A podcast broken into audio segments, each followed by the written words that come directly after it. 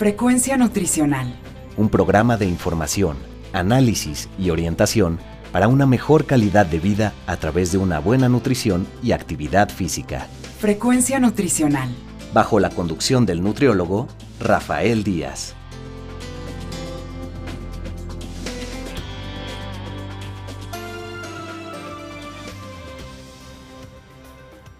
Hola amigas y amigos, ya estamos en su programa Frecuencia Nutricional, un programa de la Universidad Autónoma Metropolitana, Unidad Xochimilco, para One Radio 94.1 FM. Les saluda Rafael Díaz García, coordinador de la licenciatura en Nutrición Humana. Quiero darle las gracias a todos los que durante estos días nos han seguido en nuestra página web y se han puesto en contacto con nosotros vía correo electrónico, Facebook y Twitter. Sus comentarios y sugerencias nos permiten mejorar en cada programa.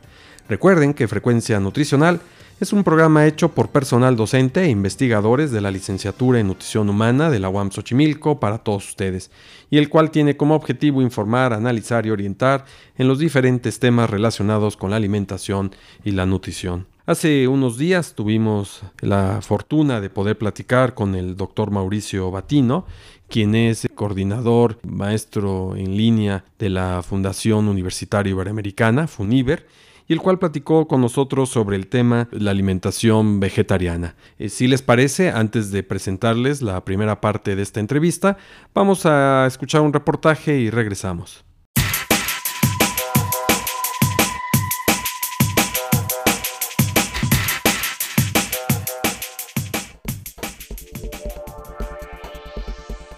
¿Crees que es saludable llevar una dieta vegetariana? Sí, claro. No, porque también la carne es necesaria. Pues supongo que sí. Sí, porque los vegetales te dan muchos nutrientes. Parte sí, aunque es bien sabido que no todas las proteínas las podemos obtener de los vegetales, entonces es más recomendable una dieta equilibrada. Sí, porque también hay pues vegetales que tienen proteínas, ¿no? No tanto necesarias las de la carne. Sí, bueno, pero más bien es balancear todo, ¿no? Todo en exceso es malo. Siento que no, la carne sí es fundamental para cualquier desarrollo, no sé. No, porque sí necesita, o sea, tu cuerpo necesita las propiedades que tiene la carne. ¿Lo consideras difícil? Es difícil porque no es como una cultura que esté aquí y es difícil, ¿no? Encontrar comida como tal vegetariana. Sí, porque, bueno, yo, por ejemplo, en mi experiencia yo no podría. Sí creo que sea difícil porque regularmente lo que nos gusta es lo que menos nutrientes tiene. Sí, mucho, porque no saben tan ricos los vegetales como la carne. Un tanto, para quien pasa de, de una comida normal a una comida vegetariana, pues yo creo que de repente sí se extraña la grasita de los tacos. Sí, sí lo veo complicado. A veces sí, pienso más que por la costumbre. Sí, amo la carne. Pero yo creo que más es fuerza como de voluntad. El vegetarianismo es el régimen alimentario que tiene como principio la abstención de carne y en ocasiones la de otros alimentos de origen animal como la gelatina, el huevo o la leche. Lo que tienen en común todas las dietas vegetarianas es su rechazo a la carne de los animales, sean estos aves, mamíferos o peces. Tradicionalmente, se establece para los vegetarianos la siguiente clasificación dependiendo de qué productos de origen animal se abstienen para denominarse de una u otra manera. Veganos. Son los vegetarianos que se abstienen de cualquier producto de origen animal, incluyendo leche, huevos o miel. Ovo-vegetarianos. Son aquellos vegetarianos que consumen huevos, rechazando por el contrario la leche y los productos derivados de los lácteos. Lacto-vegetarianos Incluyen en su dieta la leche, pero no los huevos. Ovolacto-vegetarianos. Es la variante del vegetarianismo que incluye en su dieta huevos y productos lácteos. Además de esta clasificación, existen multitud de variantes y tendencias relacionadas con la alimentación vegetariana. Hay entre otros vegetarianos religiosos, vegetarianos motivados por la salud, vegetarianos preocupados principalmente por el medio ambiente o aquellos, fundamentalmente veganos, preocupados por el derecho de los animales. La postura de la Asociación Americana Dietética es que las dietas vegetarianas adecuadamente planificadas, incluidas las dietas totalmente vegetarianas o veganas, son saludables, nutricionalmente adecuadas y pueden proporcionar beneficios para la salud en la prevención y en el tratamiento de ciertas enfermedades. Las dietas vegetarianas bien planificadas son apropiadas para todas las etapas del ciclo vital, incluyendo el embarazo, la lactancia, la infancia, la niñez y la adolescencia. Sin embargo, si el vegetarianismo, como cualquier otra dieta, no es llevado de manera adecuada, puede causar anemia y carencias de complejo B, hierro, calcio, proteínas, entre otros. Si la dieta se lleva de manera correcta, consumiendo variedad de frutas, verduras, legumbres, cereales, alimentos fortificados con vitamina B12, etc., se puede llevar una dieta adecuada y muy saludable.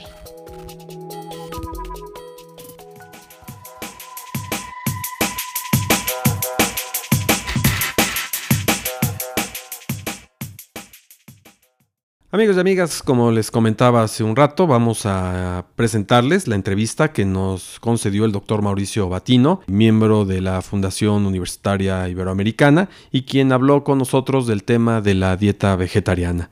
Vamos a escuchar la primera parte de la entrevista.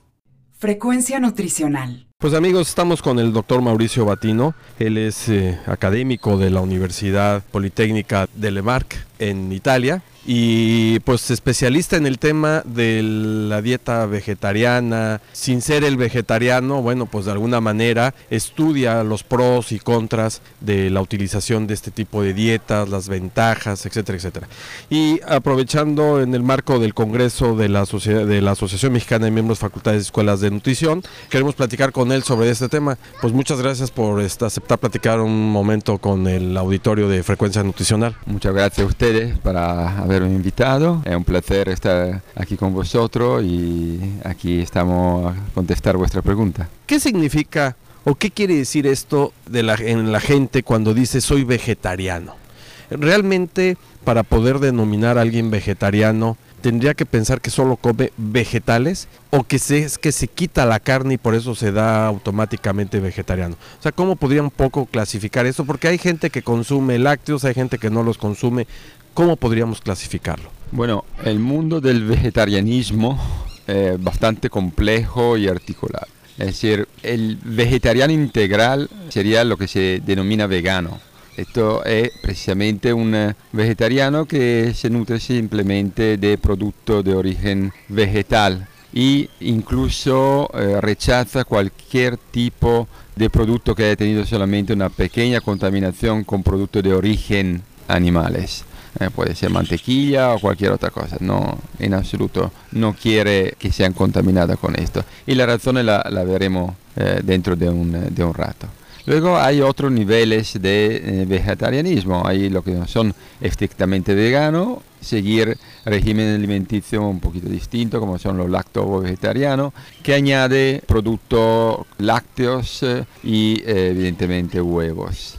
Hay incluso otros niveles de vegetarianismo, sobre todo en otros países, que han ido acuñando nombres un poco curiosos para un, alguien que se interese en nutrición, como son los, los pescos vegetarianos. Los pescos vegetarianos en realidad no son vegetarianos, porque comen también pescado, con lo cual ya es una contradicción en, en términos. Pero ya está entrando bastante esta denominación, es decir, persona que ha eliminado todo tipo de carne y la proteína de origen animal que, consume son solamente de origen eh, de pescado.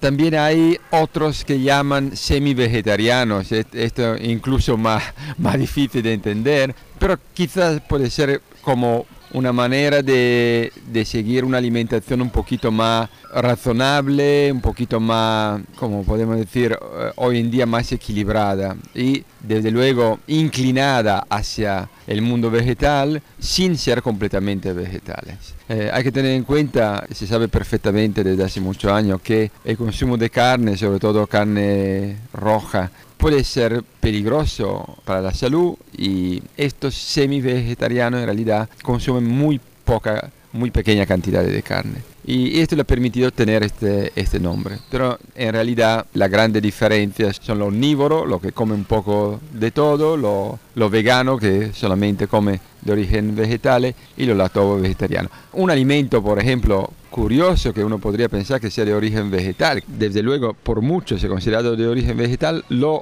veganos no lo usan, por ejemplo, que es la miel. La miel es un producto claramente vegetal, pero un producto de derivación animal de la obra hecho, procesado por animales y lo vegano, por lo menos lo, lo que son más estrictos, no, no usan la miel, por ejemplo. Así que hay matices distintos, hay niveles distintos de, vegetarianismo. Y podemos decir que la gente que eh, co- consume solamente vegetales cubre sus necesidades adecuadamente o, habría que estar pensando en que hay que lograr un equilibrio entre todos los tipos de alimentos. Una alimentación vegetariana eh, llevada a cabo con eh, atención, con cuidado, eh, sobre todo siendo perfectamente informado y correctamente informado de los contenidos nutricionales de cada alimento, va a ser siempre una alimentación equilibrada y nutricionalmente correcta.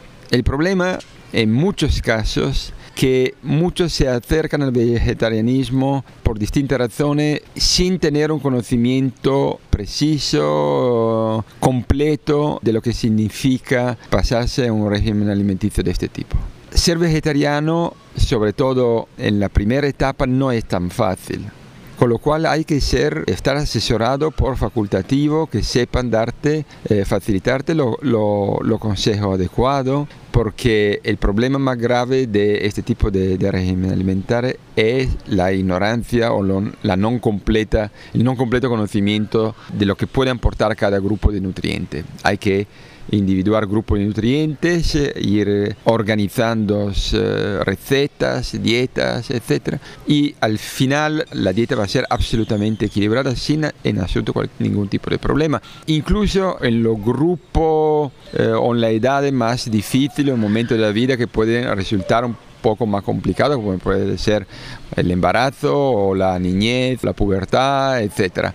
Incluso en estos momentos no hay ningún tipo de problema, siempre que se lleve a cabo con atención. En Italia, por ejemplo, desde hace años, gracias a la disponibilidad de un, eh, pocas personas que han dedicado mucho tiempo a, a seguir los vegetarianos, se abrió un consultorio público en un hospital en la ciudad de Verona, que ha sido el primero y todavía el único consultorio para niños eh, vegetarianos, o mejor dicho, para niños que viven en familia que son vegetarianos, con lo cual aplican también a, lo- a los hijos este tipo de alimentación, que puede ser muy peligrosa si no, si no se sigue de manera, de manera correcta. Entonces dan, incluso para los niños, porque hay que preparar platos distintos eh, de lo que comen los padres, etcétera, para que le apetezca un poquito más la comida, para no aburrirlo, digamos. Entonces, eh, en este consultorio dan todas las informaciones adecuadas para que los padres se formen y no haya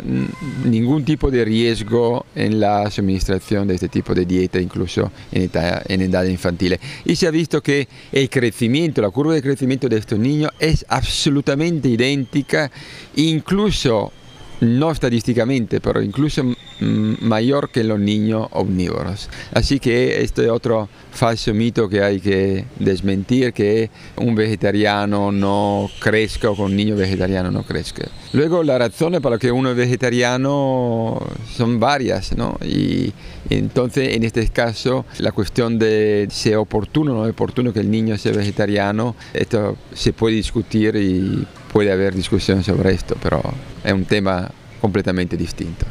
¿Y hay alguna característica en términos de la presencia de alguna enfermedad por ser vegetariano o no ser vegetariano? ¿O la inclusive también posibilidad de evitar algún riesgo más allá del cardiovascular, a lo mejor si consume una alta cantidad de ácidos grasos, en fin, o sea, alguna enfermedad por falta del consumo de algún alimento que se pueda presentar o alguna que se puede evitar?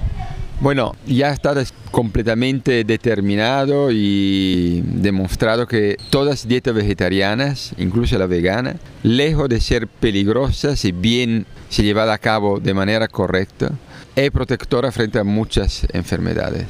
Eh, no todas, una dieta vegetariana no es una panacea para todos los males, afortunadamente, si no, desde luego tendría poca credibilidad, yo creo. Pero hay grupos de enfermedades, sobre todo de enfermedades crónicas, que pueden resentir de, positivamente de una dieta vegetariana. Desde luego los factores de riesgo que están relacionados con el consumo de carne son múltiples, sobre todo carne roja y sobre todo carne procesada. Esto está perfectamente demostrado en, en todos los estudios epidemiológicos más importantes, empezando por lo del eh, Norfolk Health Study de Estados Unidos, la Harvard School University, o el, grupo EPIC eh, en Europa. eh, que es un estudio epidemiológico sobre 500.000 personas, medio millón de personas, en 10 países, países distintos, en 23 ciudades. Y se ha visto absolutamente que, por ejemplo, factores de riesgo para el desarrollo de cáncer o enfermedades cardiovasculares, como usted ha indicado anteriormente, pero también síndrome metabólico o diabetes tipo 2. Estos factores de riesgo son mucho más bajos en lo que siguen una dieta totalmente o parcialmente vegetariana. Desde luego, eh, no olvidamos que siempre decimos que hay que incrementar cuanto más posible la ingestión de alimentos vegetales, de fruta, de verdura. Ha habido campañas que empezaron hace muchos años, como la del Five Day, de la manita en Estados Unidos, que en realidad no, no era solo una manita, eran casi dos manitas, ¿no? Porque en principio cuando empezó la campaña decía 5 to 9 a day, es decir, de 5 a 9 raciones diarias. Luego al final se dieron cuenta que el mensaje de, de 9 era demasiado alto, elevado y entonces se quedaron con la primera parte. Yo tengo todavía, guardo la, la primera slide, la diapositiva del CDC de Atlanta con, con la escrita de From 5 to 9, eh, porque evidencia, evidencia precisamente de lo que protege consumir 5 raciones o más de 5 entre 5 y 9 y la evidencia son impresionantes cuando se pasa de 5 a, a 9, 6, 7, 8, 9. Con lo cual, eso, no, una, una dieta más rica en vegetales. Eh, tenemos en cuenta que una dieta omnívora, esto es la otra cosa que también muchos colegas desconocen, una dieta equilibrada omnívora como la que indica la USDA, por ejemplo, conlleva una cantidad de alimento de origen vegetal del 81%. Es decir, cada cual de nosotros que no sea vegetariano, que, que coma como normal omnívoro, debería ingerir alimentos de origen vegetal que sumen al 81% de todo el alimento que, que ha consumido en el día. Frecuencia nutricional. Amigos y amigas, estamos presentándoles la entrevista que nos concedió hace unos días el doctor Mauricio Batino eh, de la eh, Fundación Universitaria Iberoamericana. También él es eh, académico de la Universidad Politécnica de Delemanche en Italia. Pues, si les parece, antes de continuar con la segunda parte de la entrevista, escuchamos una cápsula y regresamos.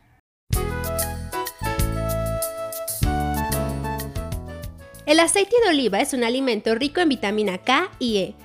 Se encuentra entre los alimentos bajos en sodio, lo que es beneficioso para personas con hipertensión o que tengan exceso de colesterol. De los aceites, el de oliva es el más rico en ácido oleico, grasa monoinsaturada con efecto benéfico sobre el colesterol, ya que baja las tasas del colesterol malo y aumenta las del colesterol bueno, lo que hace del aceite de oliva un protector cardiovascular natural. Por su elevada cantidad de vitamina E, es un alimento recomendable para el sistema circulatorio, para mejorar la vista y puede ayudar en la prevención de la enfermedad de Parkinson. El elevado contenido de vitamina K lo hace aconsejable para una correcta coagulación de la sangre y para el metabolismo de los huesos. Favorece el tratamiento de las enfermedades del corazón y del cáncer, además de estimular la vesícula biliar y la digestión. Consumir aceite de oliva previene la muerte celular, ya que entre sus componentes cuenta con antioxidantes que también son útiles para prevenir el envejecimiento. Por otra parte, ayuda a la absorción del calcio y la mineralización, estimulando el crecimiento, además de tener un efecto protector y tónico sobre la piel y el cabello, por lo que su uso en remedios naturales cosméticos está muy indicado.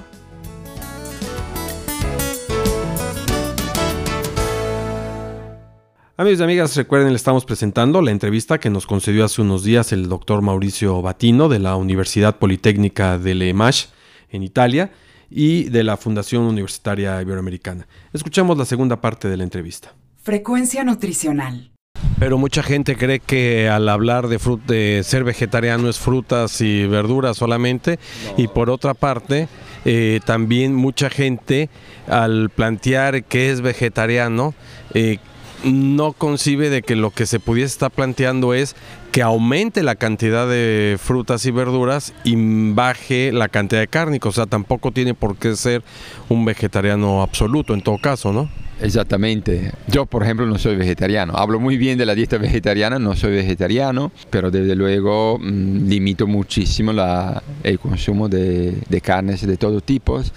Eh, reconozco que cuando uno es más joven eh, el consumo de carne apetece mucho más de cuando uno ya está añadiendo años, eh, pero mmm, el tema es que efectivamente tenemos que como mínimo respetar eh, una dieta equilibrada omnívora. Y esto ya sería un paso adelante importantísimo, también desde un punto de vista de la salud, desde un punto de vista de la contaminación, de la sostenibilidad ambiental, desde un punto de vista del, del gasto para producir los alimentos, etc. No hay por narices que ser vegetarianos. Eh, vegetarianos son muchas personas que por distintas razones han decidido ser vegetarianos. Hay razones de tipo religioso, de tipo ético, algunos lo hacen por moda, otros lo hacen por curiosidad, pero como he dicho anteriormente, lo importante es que se sepa exactamente qué tipo de dieta vegetariana es equilibrada. Eh, lo que usted acaba de, indicar, que la gente cuando habla o, oye vegetariano piensa solamente a la ensalada y, y a la macedonia, por ejemplo, y, y nada más, y que es una idea completamente equivocada, pensamos a todos los productos de origen vegetal, por ejemplo de la soja, como puede ser el tempeh, el tofu, etcétera, que son productos de alto nivel nutricional porque le, lo que respecta a, proteína, por ejemplo, y son productos de origen vegetal, absolutamente vegetal, así como la leche de soja, por ejemplo, que es un producto de origen vegetal y que los vegetarianos usan para sustituir. Así que hay que descubrir todos los productos vegetales eh, no tener ningún tipo de, de temor a, a, aprender en este caso. Y yo creo que eh, los expertos en nutrición tengan un papel importantísimo y fundamental en este, en este tema. Eh, nosotros en Italia, en mi universidad, hemos desarrollado un plan de estudio, un, máster, que es el único máster en este momento en el mundo en modalidad a distancia, online, eh, sobre dieta vegetariana. Incluso de, de, Estados Unidos hemos tenido contacto porque hay máster presenciales, pero en modalidad online eh, somos absolutamente los únicos. Y eh, evidentemente al principio he tenido bastante problema para que fuese aceptado eh, por mi facultad. Yo trabajo en la facultad de medicina y los colegas en primer momento eran bastante reticentes y no, no, querían que una facultad de medicina se involucrara en un máster en alimentación vegetariana. Y yo le expliqué porque alguien intentaba, estaba muy preocupado y, y, no quería que fomentásemos este tipo de alimentación. Yo le dije que no, no se trataba de fomentar la alimentación vegetariana, sino todo lo contrario, de tener profesionales preparados en aconsejar correctamente cualquier persona que por sus distintas razones, creencias o cualquier otra razón decidiera ser vegetariano. Así como llega un, una cualquier persona con cualquier creencia religiosa y no se le cambia la creencia religiosa simplemente porque el médico, el nutriólogo son de otra religión, lo mismo tiene que pasar eh, con la nutrición y con la alimentación. Si uno es vegetariano, porque se lo aconseja la, eh, su propia religión o por razones éticas o lo que sea, eh, no hay que decirle que no, hay simplemente que evitar que caiga en carencias nutricionales y por esto facilitarle toda la información adecuada, la ayuda y el soporte adecuado. Aquellas gentes que deciden convertirse, cambiar a este estilo de vida, a la dieta vegetariana, ¿se informan? ¿O son gentes, eh, y digo, se informan, hablo en términos eh, de poder ir con alguien que estudia un máster de este tipo o alguien que tiene conocimiento? o son gentes que se malinforman a través de las redes sociales, el internet, de repente viene una nota de que los vegetales son muy buenos y cambian sin importarles eh, qué cosa. ¿Qué, ¿Cuál es más o menos la tendencia que hay de esto? Bueno, hay de todo evidentemente. Hay que decir que los vegetarianos normalmente, precisamente porque han encontrado siempre bastante dificultad en aplicar su, su manera de vivir, eh, son personas medianamente muy preparada. El problema es dónde se preparan, esto, cómo se prepara. Y esto efectivamente es una de las razones por las que hemos decidido invertir mucho tiempo y mucho esfuerzo construyendo este tipo de máster, por ejemplo. Porque sí, son muy informados, estudian mucho, pero muchas veces la fuente a la que, en la que buscan eh, sus eh, referencias, sus informaciones no son siempre las más adecuadas. Y como usted dice, la, en las redes sociales muchas veces hay también falsas noticias o noticias no correctas. Entonces, mm, esto es uno de los problemas, sobre todo para lo que concierne, por ejemplo, la, las, las edades más eh, eh, difíciles, como hemos dicho anteriormente, la, la niñez o la pubertad o durante el embarazo, la lactancia. En estos casos, sobre todo siempre, pero sobre todo en este caso, eh, el consejo es eh, hablar con un profesional eh, que sepa dar los consejos adecuados y no confiar completamente, totalmente en las informaciones que se encuentran en las redes sociales, porque no siempre son las más adecuadas. Además, porque son, inclusive cuando son informaciones correctas, siempre hay que tener en cuenta que cada información hay que aplicarla correctamente a cada persona y cada persona por su distinta manera eh, de ser, porque tiene un tamaño distinto, un BMI, un índice de masa corporal distinta, eh, una enfermedad, a lo mejor una, patología distinta, etcétera, tiene que ser que recibir consejo preciso por parte de quien puede facilitar este tipo de consejo. ¿Algún riesgo entre un niño o un adulto o un adulto mayor el que tenga la incorporación temprana de este tipo de dieta? O sea, el niño, por ejemplo, que lo que desde chico la familia, fundamentalmente los padres, le incorporan a este tipo de, de dieta, ¿pueden tener algún riesgo diferente al que pueden tener otros grupos de edad? Como he dicho anteriormente, si la dieta es correcta no tiene, no tiene absolutamente ningún tipo de, eh, problema eh, y no corre ningún tipo de riesgo. Inclusive hemos dicho la curva de crecimiento son, parece ser inclusive un poquito más, más grande y mejor que lo omnívoro, pero como he dicho dentro de, de una eh, no signifi- significatividad estadística en este momento. Lo que sí hay que tener en cuenta más bien es para las personas mayores. Mm, muchos desconocen que incluso los omnívoros pueden tener este tipo de problemas, evidentemente los vegetarianos más aún. Es decir, eh, por encima de 50 años, todas las recomendaciones eh, de todo el país indican que en determinadas circunstancias sería bueno, sería eh, oportuno integrar con vitamina B12 porque ya una persona por encima de 50 años muchas veces puede tener un desarrollo no completo porque se ha ido eh, empobreciendo durante su vida en la eh, formación de la modificación de la vitamina B12, así como tal. Esto, como hemos dicho, se aplica al omnívoro, eh, en mayor medida se aplica a lo, a lo vegetariano, con lo cual esta de los aspectos clave de la dieta vegetariana, que es una dieta, esto sí, la, quizá la única aspecto en lo que es más pobre que otras dietas, eh, mucho más pobre, hay que tener en cuenta efectivamente la ingestión correcta de vitamina B12. Posiblemente solamente por encima de 50 años, si la alimentación no fuese completamente correcta, también eh, por debajo de los 50 años. Y esto tiene que evaluarlo evidentemente el médico o el nutriólogo según, eh, según cada caso. Una última pregunta. Eh, tampoco hay la panacea de algún alimento. Vamos a pensar, escucho gente que dice consume jitomate porque tiene su poder anticancerígeno. Tampoco hay esta panacea, ¿verdad? No, no, no, en absoluto. Esto es siempre un razonamiento que, hay que hacer con respecto a una dieta sana y equilibrada. Una dieta eh, sana y equilibrada que lleve todo tipo de alimento.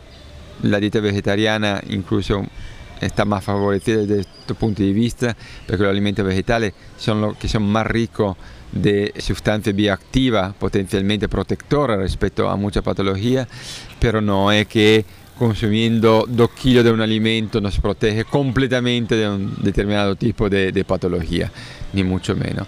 Eh, y además servía solamente para aburrirnos la vida, es decir, yo creo que hay que comer con gusto, porque uno de los placeres de la vida, eh, saborearlo, eh, buscar todo los tipos de texturas, de olores, de colores, de sabores y, aprovecharlo todo. Y nunca, jamás eh, fijarnos en comer solamente un alimento esperando que esto pueda protegernos contra cualquier tipo de, de enfermedades. Esta es la única manera, más bien, para entrar en carencia nutricional respecto a otros tipo de alimento que evidentemente no hay ningún tipo de alimento que pueda contemplar y conllevar todos los aspectos nutricionales importantes. Así que hay que complementar con atención todo el alimento, tanto en la dieta, dieta vegetariana y aún más en la dieta, perdona, tanto en una dieta omnívora y aún más en la dieta vegetariana. Pues muchas gracias por este tiempo que le has destinado al auditorio de Frecuencia Nutricional. Esperemos que sea de gran utilidad. Gracias a ustedes para su amabilidad en escucharnos. Frecuencia Nutricional. Amigos y amigas, esta fue la entrevista que nos concedió hace unos días el doctor Mauricio Batino de la Fundación Universitaria Iberoamericana. Y si les parece, antes de concluir nuestro programa, vamos a escuchar una cápsula y regresamos.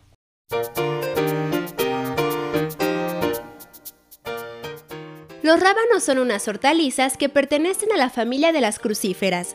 Son especialmente ricos en vitamina C, por lo que favorecen la asimilación de hierro y tienen grandes propiedades antioxidantes. Hay muchas variedades y se pueden clasificar en función de su forma y su color. Se distinguen tres variantes de este vegetal, rábano japonés, rábano negro y los rabanitos. Se puede disponer de ellos todo el año, sin embargo, su mejor época es en mayo, junio y julio. Los rábanos son de las mejores hortalizas con propiedades digestivas.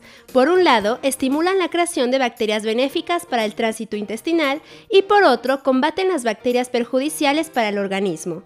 Son ideales en dietas hipocalóricas, ya que tienen 20 calorías por cada 100 gramos. Poseen gran cantidad de agua y sales minerales, principalmente azufre, hierro y yodo. El rábano es bastante beneficioso para el hígado, ayudando a la eliminación de grasas, y dado su alto contenido en vitamina C, se emplea como antiescorbútico. Con ello, su uso es aconsejable en personas que carecen de esta vitamina en el organismo. En el rábano destaca la presencia de compuestos de azufre de acción antioxidante. Estas sustancias son en parte responsables del efecto diurético y digestivo de este vegetal, ya que aumentan la secreción de bilis en el hígado y facilitan el vaciamiento de la vesícula biliar. Si se desea eliminar el sabor picante del rábano, bastará con pelarlo, ya que su piel es la responsable de este sabor, pues contiene la mayor parte de las sustancias que le confieren esa cualidad. Los rábanos pueden formar parte de cremas o sopas, y sus hojas se pueden emplear para hacer cremas, aunque por lo general se comen crudos, laminados o rallados. Amigos y amigas, estamos terminando nuestro programa, esperamos haya sido de su agrado. Recuerden que podemos seguir en contacto a través de nuestra página web http dos puntos diagonal diagonal frecuencia nutricional. Asimismo, lo pueden hacer enviándonos sus comentarios a nuestro correo electrónico frecuencia nutricional arroba correo xoc.one.mx. También pueden estar en contacto con nosotros en Twitter y Facebook. Recuerden que pueden escuchar nuestros programas anteriores visitando www.missclub.com diagonal frecuencia nutricional. Solo me resta agradecerle a Teseo López y a su equipo de colaboradores, Alfredo Velázquez en el apoyo técnico, a la doctora Norma Ramos por el contenido e información, a Marilén Muñoz, a Efraín Velázquez, a Mariana Quintero y a Paulina Subeldía por haber hecho posible que este programa llegara a todos ustedes. Finalmente, gracias a todos ustedes por escucharnos, se despide Rafael Díaz, quien los espera en nuestra siguiente emisión de Frecuencia Nutricional.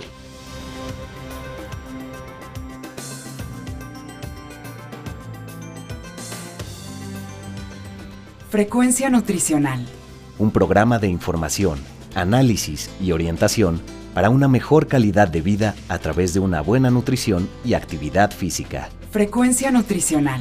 Una producción de la Unidad Xochimilco para Guam Radio 94.1 FM.